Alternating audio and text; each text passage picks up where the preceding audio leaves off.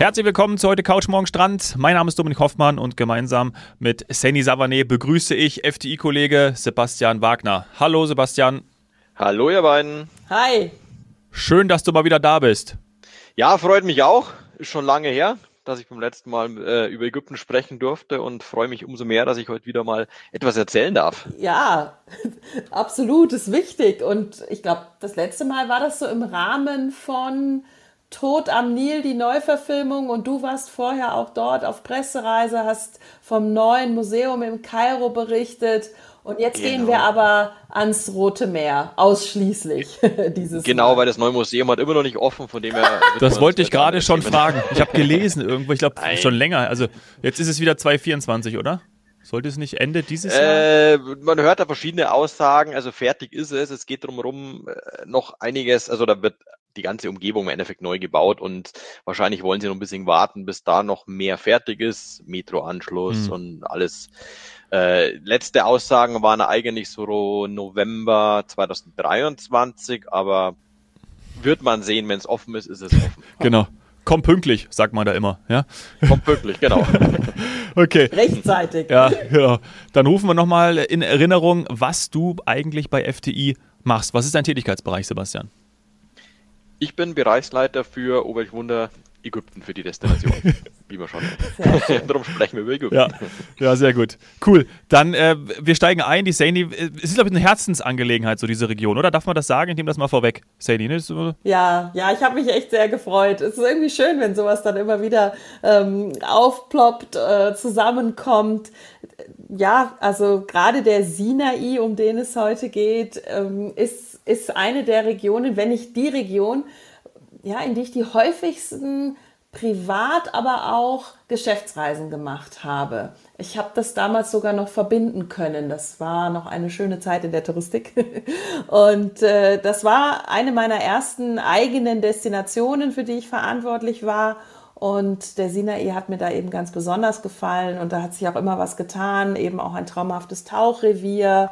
Dann, ja, befreundet man sich auch irgendwann mit, mit den Tauchschulen dort an und das, das war eine tolle Zeit und ich habe mich auch immer wieder gefreut, auf den Sinai zurückzukommen und das letzte Mal war eben auch mit FTI, das, das weiß ich noch. Ähm, deswegen, ja, ich bin gespannt, was es alles Neues dort gibt. Ich war jetzt, ja, ich glaube, es sind auch schon wieder drei, vier Jahre, in denen ich nicht am Sinai war. Da hat sich was getan. Äh, darüber sprechen wir. Äh, sag nochmal, meine, vielleicht für den, für den Laien oder der sich eben nicht so gut auskennt oder auch vielleicht in der Region noch nicht war, weil man kann ja in Ägypten auch natürlich ähm, Hurghada zum Beispiel oder Kairo, ja. So ähm, wie du. So wie, genau, genau, das wollte ich gerade sagen, so wie ich, weil ich war nämlich tatsächlich noch nie auf der Sinai-Halbinsel. Und jetzt haben wir schon gesprochen, Sinai ist ja wahrscheinlich einfach so dieser, ja, dieser umgangssprachliche Begriff, aber es heißt richtig Sinai-Halbinsel, oder? Also so, könnt, so, wenn man das jetzt auch googelt, Wikipedia etc., dann genau. findet man Sinai-Halbinsel, ja. Genau, richtig. Also im Endeffekt ist es ja, wenn man es sich auf der Landkarte anschaut, wie so ein Dreieck. Und es geht im Norden von der Mittelmeerküste und dann ganz, ganz, ganz äh, runter an den Spitz ist eine riesengroße Fläche. Touristisch gesehen sprechen wir eigentlich von so einem Streifen, der von eben dem Spitz ganz unten, wo die Stadt Sharm el-Sheikh auch ist, wo auch der, der große internationale Flughafen ist, bis hoch über das Städtchen Dahab nach Taba, was dann die Grenze zu Israel und Jordanien dann ähm, darstellt. Und das ist eigentlich der Bereich, der touristisch wichtig ist. In der Mitte drin ungefähr gibt's noch das berühmte Katharinenkloster, haben die meisten sich auch mal gehört, spielt natürlich touristisch eine Rolle. Aber da halten wir uns eigentlich auf, wenn wir von dem Urlaub ähm, auf dem Sinai oder in Sharm el-Sheikh sprechen. Okay. Ja, Sharm el-Sheikh ist auch bekannt natürlich. Und genau. das, das ist schon mal der, der Flughafen. Ne? Also da kommen wir an. Einer das, der beiden. Das ist einer der beiden ah, okay. Mit Taba ja. gibt es noch einen. Aktuell ähm, gibt es eigentlich nur Verbindungen nach Sharm el-Sheikh. Von dem her kommen Gäste, die mit uns dahin reisen, alle erstmal in Scham an. Scham. So, und jetzt muss ich aber direkt einhaken. So, die Herrschaften. Wie sieht es denn jetzt aus mit Erdkunde und so weiter? Oh also beim Sebastian gehe ich davon aus, er ja. ist Dominik. Bitte nicht. Verdreht Bitte schon die Augen, kann ich mir quasi vorstellen. ähm, aber das ist schon immer eine spannende Ecke, wirklich. Also sowohl, ich sag mal, geografisch, politisch, geschichtlich, also ganz, ganz viel Historie. Ja. Ähm, aber wo sind wir da? Auf welchem Kontinent? Uh, Sag es mal. Ist es gehört äh, im Prinzip schon zu Asien. weil im Endeffekt dieser äh, Teil ist sozusagen für den Erdplatten so, dass es schon äh, Richtung Asien ist, auch wenn es natürlich jetzt halt politisch gesehen äh, gehört zu Ägypten logischerweise und ja. auch Afrika. Und damit ja, auch zum Afrika. afrikanischen ja. Kontinent. Also ich, ich, ich, ich muss sagen, ich habe auch noch mal bei Wikipedia nachgeschaut. Ich gebe es wirklich zu, denn genau das Thema mit den Platten hatte ich so im Kopf wie du, Sebastian. Und jetzt sagt Wikipedia, dass die Sinai-Halbinsel auf der afrikanischen Platte liegt. Aber und das ist dann wieder interessant, geografisch zu Asien zugeordnet ist. Geologisch wäre es noch Afrika. Also ich, ich, ich check's auch nicht, ehrlich gesagt. Ich habe das auch mal früher gedacht, dass es die asiatische Platte schon ist. Ähm, und ja, ich bin aber nicht so firm in Erdplatten und so weiter. Ähm, es ist auf jeden Fall auf dem afrikanischen Kontinent, wenn man nach genau. Kontinenten geht. Das ist das aller, aller, aller Wichtigste. Und Nordafrika und damit eben eine der wichtigsten Ziele oder Destinationen in Nordafrika, Ägypten und Sinai dann nochmal mit so einem, ja, mit so einem kleinen besonderen Touch. Und da wirst du uns heute mehr zu erzählen. Genau. Ja, vielleicht starten wir aber auch damit ein, weil wir, habe ich in den letzten Folgen ja auch gesagt, wir sind ja, also wir in Bayern sind ja noch in den Ferien. Andere Bundesländer haben, ähm, ähm, ja, tut uns natürlich leid, äh, ist die Ferien schon beendet, aber die haben das sozusagen hinter sich gebracht. Das heißt, du hast aber auch äh, Statistiken vorliegen, du hast irgendwie Zahlen da, dass man sagen kann, äh, und das haben wir mittlerweile auch mitbekommen, äh, Ägypten ist ein absoluter Renner, das, das, das funktioniert richtig, richtig gut. Und wie war denn jetzt so die letzten, die letzten Wochen? Also so mal einen kleinen Blick auf die aktuelle Marktlage. Wie, wie war die Ferienzeit aus deutscher Sicht, österreichischer Sicht, Schweizer Sicht, ja, mit Blick auf Ägypten? Ja, also wie du gesagt hast, Ägypten läuft sehr gut, Ägypten boomt. Äh, Corona spielt natürlich jetzt da keine Rolle mehr, eigentlich nirgendwo auf der Welt und von dem her mhm. äh, sind wir da sehr zufrieden von den Zahlen her. Äh, speziell in den Ferien, in den Sommerferien haben wir natürlich auch sehr gute Buchungszahlen, wo man natürlich auch dann sagen muss, dass zum Beispiel ein Reisemonat Oktober nochmal deutlich besser ist, weil es vom Wetter natürlich dann viel angenehmer ist. Wir haben natürlich ja. im August hier schon ordentliche Temperatur. Man kann es gut aushalten, gerade am Roten Meer, weil einfach so ein, es ist in der Regel trocken, äh, heiß und jetzt nicht irgendwie wie in in anderen Regionen, wo eine sehr hohe Luftfeuchtigkeit da ist. Man hat einen leichten, stetigen Wind. Man bewegt sich auch nicht so wahnsinnig viel in, in diesen Hotelanlagen, wenn man dann im August da ist. Es geht wunderbar, die äh, Leute nutzen es, aber so die richtige High Season, die kommt dann eigentlich dann noch mit dem September und dann im Oktober. Ja. Ah, okay. Also das ist immer noch so, weil ich war jetzt echt gespannt. In meiner Zeit, und das ist ja teilweise wirklich schon 20 Jahre und sowas her, ähm, war, war der August fast unverkäuflich für Ägypten. Nein, das nicht. Nee. Das war wirklich damals noch so, dass man ähm, ein bisschen mehr Angst vor der Sonne hatte und die Familie mit kleinen Kindern vor allem nicht hingefahren sind. Da gab es dann immer die Erzählung, ja, 40 Grad, das schaffen wir nicht. Und heutzutage muss man einfach sagen, sind die, sind die Familien froh, wenn das Wetter stabil ist, die Sonne wirklich scheint, das Kind holt sich nach dem Baden keine Erkältung und äh, fahren auch im Sommer, wirklich im Sommer nach Masa Alam, nach Rogala ja. und auch nach Sharm el Sheikh. Das ist immer mehr geworden, aber wenn du jetzt gesagt hättest, das ist der stärkste Monat, Nein. da wäre ich jetzt doch Nein. überrascht. Nein, da ist auch ein April ist natürlich top geeignet. Klar, ich meine letztendlich all diese Zonen, äh, die in den anderen Regionen in ja. Griechenland, Spanien und so weiter noch, noch nicht, nicht so ganz oder gehen oder langsam zu Ende mhm. gehen da profitiert natürlich Ägypten ganz besonders. Aber eben, wie du gesagt hast, man reist das ganze Jahr über. Darum würde ich auch jetzt niemals sagen, ach, August, komm, da machst du alles last minute, äh, bekommst schon noch was. Ja, irgendwas gibt es schon. Das ist richtig. Mhm. Aber man sieht einfach die Nachfrage, die steigt wieder. Das Flugangebot besonders ist im Sommer einfach eingeschränkt, weil die Airlines müssen mit ihren Maschinen ja auch schon, wo fliegen sie denn hin? In die Türkei, nach Spanien, mhm. nach Ägypten. Ähm, von dem her wird es da schon knapp und natürlich auch andere Märkte, der osteuropäische Markt, Frankreich, UK, der lokale Markt, das sind 100 Millionen Einwohner äh, in Ägypten, die wollen auch mal verreisen und das äh, vermehrt im eigenen Land, macht es natürlich dann das ganze Jahr über einfach voll und, und von dem her, ja, man muss schnell dran sein, darum auch mein, mein Tipp, den ich immer gebe, früh buchen, gerade wenn es um die Ferien geht, die du angesprochen hast.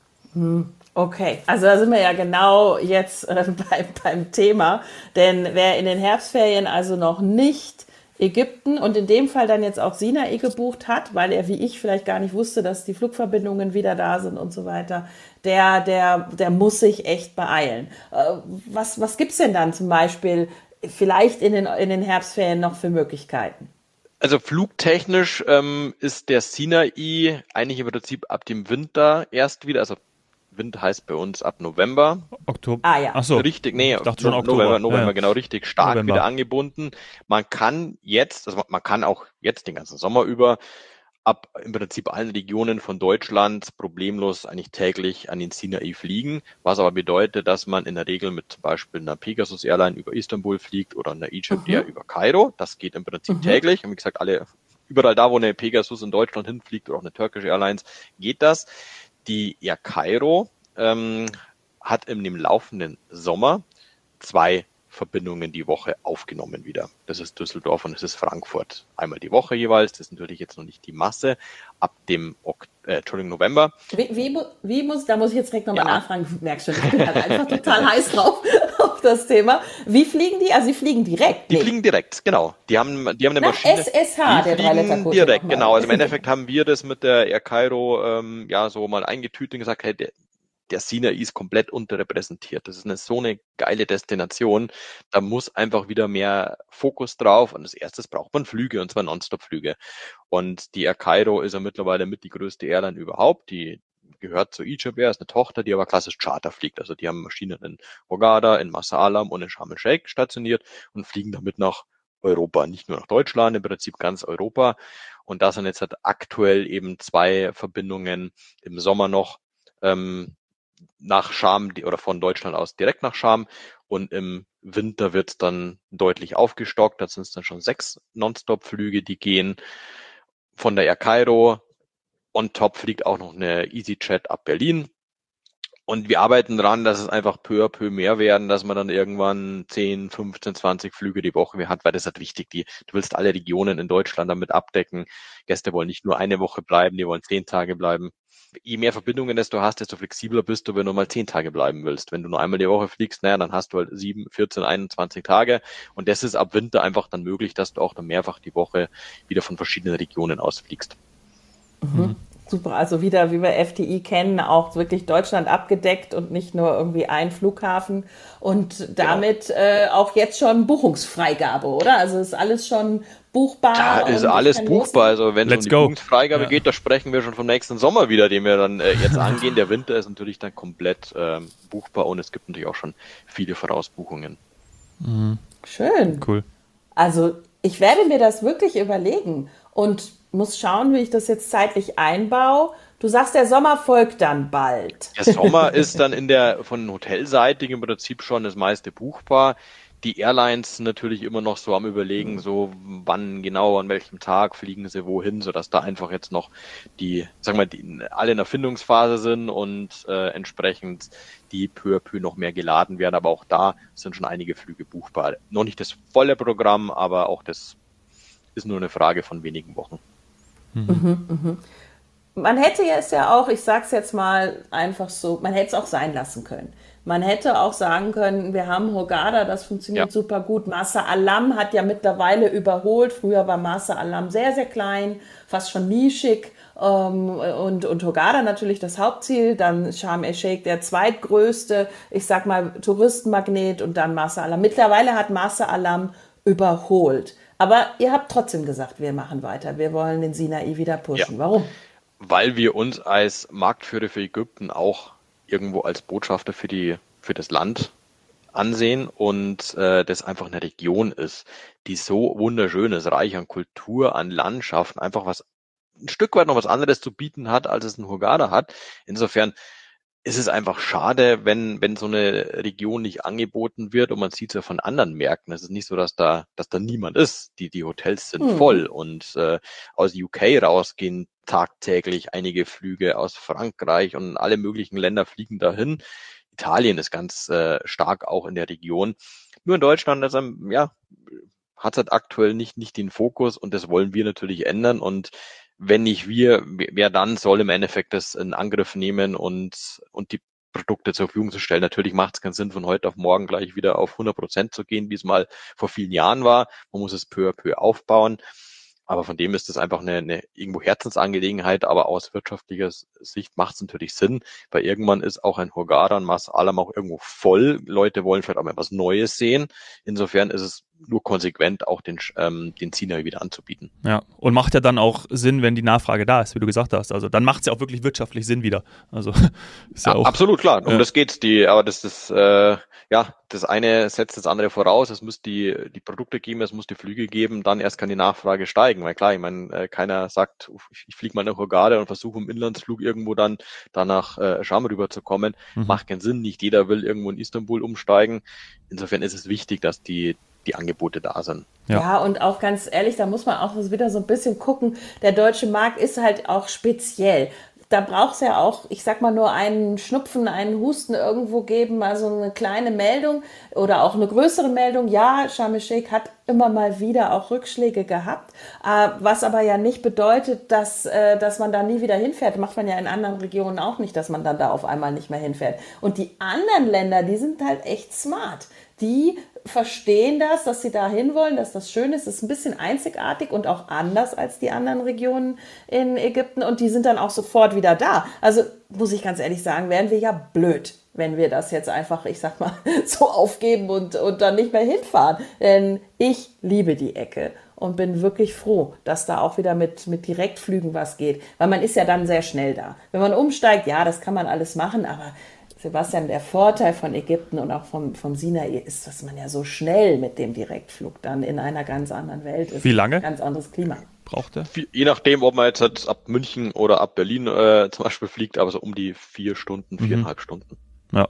das ist easy. Es nimmt sich jetzt nichts mit Hurghada. Ja. Und ja. dann hast du aber dort auf einmal ein Hausriff, wo dir die Kinnlade runterfällt, ähm, bist in vier, fünf Stunden da und siehst am Hausriff äh, bunte Fische, äh, türkisblaues Wasser und das ist so toll in so kurzer Zeit. Und eben Wassertemperatur passt, Außentemperatur passt und noch ein bisschen, da können wir auch in der zweiten Folge noch ähm, mal drauf eingehen, ja, verschiedene Ecken, verschiedene Strukturen am Sinai, wo du dann auch, ja, ich sag mal, ganz, ganz entspannt auch mal flanieren gehen kannst. Das ist nicht ja. überall so. Das ist ein sehr guter Punkt und ich meine, das ist ja auch ein Grund, warum wir das jetzt machen. Äh, jeder, glaube ich, hat es in den Nachrichten letztes Jahr äh, mitbekommen, die Klimakonferenz, die hat in Sharm el-Sheikh stattgefunden. Ja. Und war aus touristischer Sicht für uns erstmal ein Horror, weil in der Zeit alle Hotels komplett voll belegt waren. Das heißt mhm. auch bestehende Kunden, da mussten wir schauen, dass die überhaupt drin bleiben dürfen mhm. und so weiter. Aber es hat sich ganz viel getan und mir wurde immer so gesagt, naja, die, die Infrastruktur ist besser geworden. Aber was genau bedeutet das? Weil sie irgendwie eine Straße neu geteert haben, deshalb werden jetzt die Leute nicht alle sagen, oh, ich will nach Sharm el-Sheikh, weil da gibt's neue Straßen. Nein. Ich fand die Infrastruktur so, gar nicht schlecht. Ich, die, die nein, nein, die war auch davor schon gut. Aber das ist jetzt, wenn du jetzt wieder hinfliegst, Sani, ist, ist ein Unterschied wie Tag und Nacht. Echt? Also das ist so modern alles. Also das ist die, die Region von Scham selbst in dem, in dem Stadtkern dann im Prinzip. Ja. Das sind ja so drei Teile, die aus der äh, Scham besteht. Die Straßen groß, breit, modern. Kein Müll, nirgendwo. Nicht, äh, das hast du natürlich in generellen nordafrikanischen Ländern, dass du mal, wenn du irgendwie ein bisschen über Land fährst und, mhm. oder durch die Stadtgebiete, dass du links und rechts liegt mal irgendwo ein Müll, eine Plastiktüte, eine Plastikflasche. Nichts, gar nichts. Das ist komplett sauber. Die haben Fußgängerzonen. Aber genau. nicht nur einfach hier so mal ein Gehsteig hingepflastert und so, da, ihr habt eure Fußgängerzone, auch mit, mit Beleuchtung, mit Kunstwerken. Ähm, also wirklich richtig schön das Ganze gemacht. Du hast, klar, es war die Klimakonferenz, insofern setzt man stark auf Nachhaltigkeit. Mhm. Das heißt auch überall, dass die mit ähm, Photovoltaikanlagen ihren Strom selbst produzieren, Mülltrennung, es fahren Elektrobusse rum.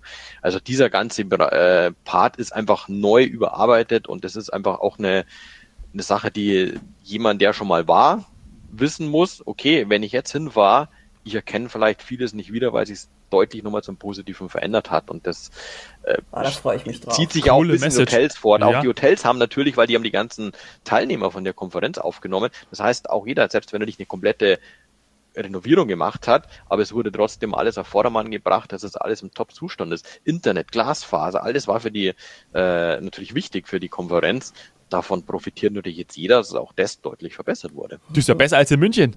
Jetzt. Ja, Dominik, ja, es ist jetzt nicht so schwer, aber ja. aber da merkt man auch wieder, was das, also, dass das doch einen Impact hat. Auch wenn man zwar sagt, touristisch ist das im ersten Moment quasi nicht zu vermarkten und auch eine kleinere Hürde, aber die verschiedensten Konferenzen, ich muss mal überlegen, welche es damals war. Wahrscheinlich war es dann sowas wie Weltsicherheitskonferenz oder so. Also es gab schon mal eine, eine ganz, ganz bekannte oder auch häufiger.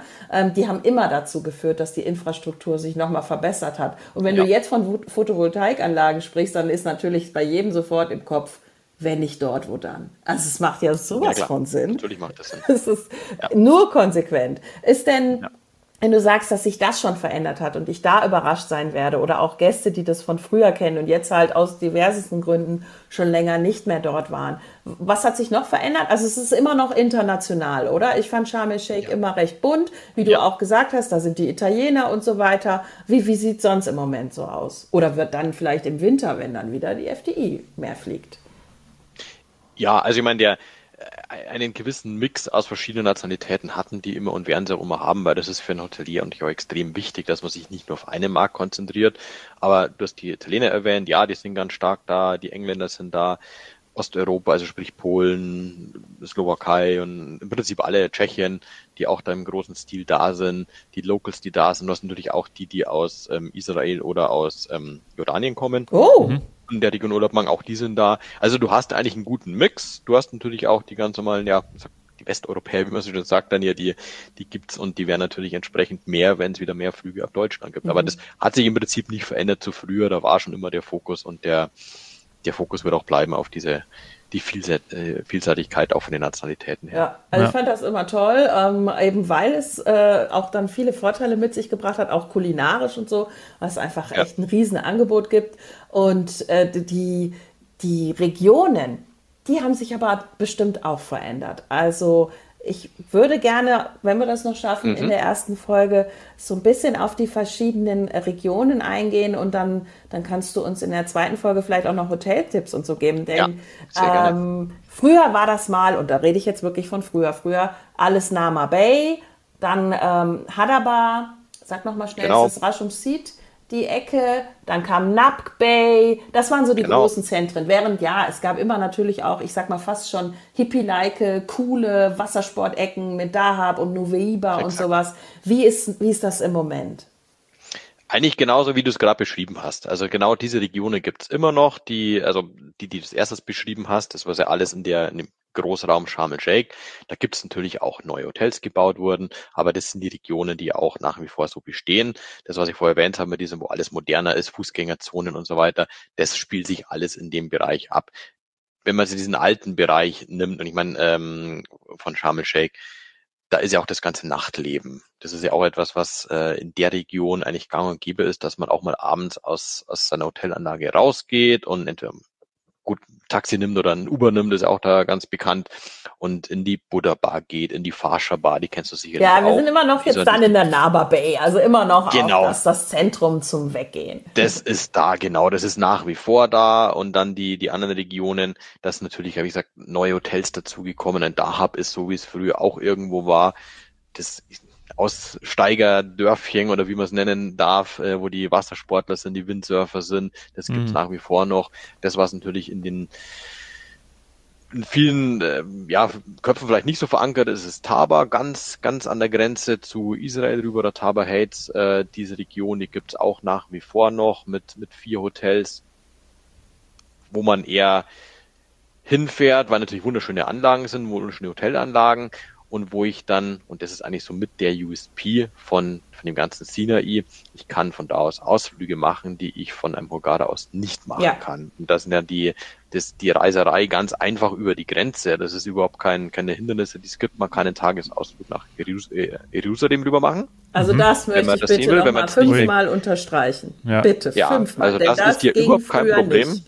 Nein, das ist gar kein Problem. Der wird Krass. von uns auch ganz normal so angeboten. Mhm. Also wer jetzt halt nicht eine ganze Israel-Rundreise machen will, der kann es wunderbar von von da aus machen, nach Jordanien rüber mit der Fähre. Es grenzt ja nicht direkt an Jordanien, ähm, aber es ist mit der Fähre Stunde, anderthalb Stunden, die von Taba ausgeht nach Akaba und von da aus mit dem Bus dann nach Petra. Ich finde ja auch wunderschön und ich habe es jetzt auch Krass. erst vor ein paar Wochen gemacht. Es ist halt einfach geil, wirklich. Also das ist so wunderschön. Man kann es auch teilweise mit Übernachtung dann in Jordanien machen. Also es gibt, da eröffnet sich ganz viele neue Möglichkeiten. Mhm. Irgendwann mal auch, wenn Saudi-Arabien wirklich fertig ist mit all ihren Projekten, wird es auch da mehr Kombinationsmöglichkeiten geben. Also dass man auch diese Länder miteinander verbindet. Ja, aber das in einer Reise. Und das ist halt genial. Und das ist, und, und dazu natürlich das Katharinenkloster, was ja. ich ganz am Anfang mal erwähnt habe. Klar, das ist auch nur da, das kann ich von da aus anschauen. All die Ausflüge, die ich äh, beschrieben habe, die kann ich von Sharm el-Sheikh aus natürlich auch machen. Von Sharm el-Sheikh fährt man an der Küste entlang über Dahab nach Taba so um die zweieinhalb, drei Stunden. Wenn ich einen Tagesausflug mache, kommt das halt noch on top dazu. Mhm. Einmal in der Früh am Morgen und einmal am Abend nach der Rückreise. Das heißt, wenn jemand diese Ausflüge machen will und sagt, ich will sowohl Jerusalem wie auch ähm, Petra machen, empfehle ich dann auch wirklich gleich ein Hotel in Taba zu nehmen, weil halt man direkt von Taba aus ist ja. man in Israel und das Boot fährt direkt in Taba los vor der Haustüre und dann spart man sich das Ganze halt und verbringt seine Zeit ja. in diesen Hotels. Oder halt schön zwei Tagesausflüge, ne? Ist ja auch gut. Ja, ja. genau. Cool. Wie lange hast du gebraucht? Also vom Taba, also du warst in Taba Heights mhm. im Hotel. Ich habe in Taba Heights Genau, das sind ja die, ich sag mal, genau. schickeren. Das ist ja schon so Heights, das, ja, das hat so ein, das ist fast wie so, wie soll man sagen, Hollywood Hills. ähm, so ein Bereich, der so ein bisschen, ja, anders ist und äh, ja. auch exklusiver. Und von dort bist du losgefahren. Beschreib das mal auch kurz. Von da aus bin ich losgefahren. Ähm, fünf Minuten mit dem, ich glaube, Golfkart wurde einfach rübergefahren zu dem Hafen. Das ist ein Boot, da passen 100 bis 200 Leute drauf. Schaut aus wie eine, eine, eine größere Yacht, sage ich mal. Mhm. Dann fährst du da frühmorgens los. Die haben ihren Sommerfahrplan, ihren Winterfahrplan, je nachdem, wann die Sonne aufgeht. Äh, entsprechend im Sommer ist die Tage ein bisschen länger, im Winter dann kürzer.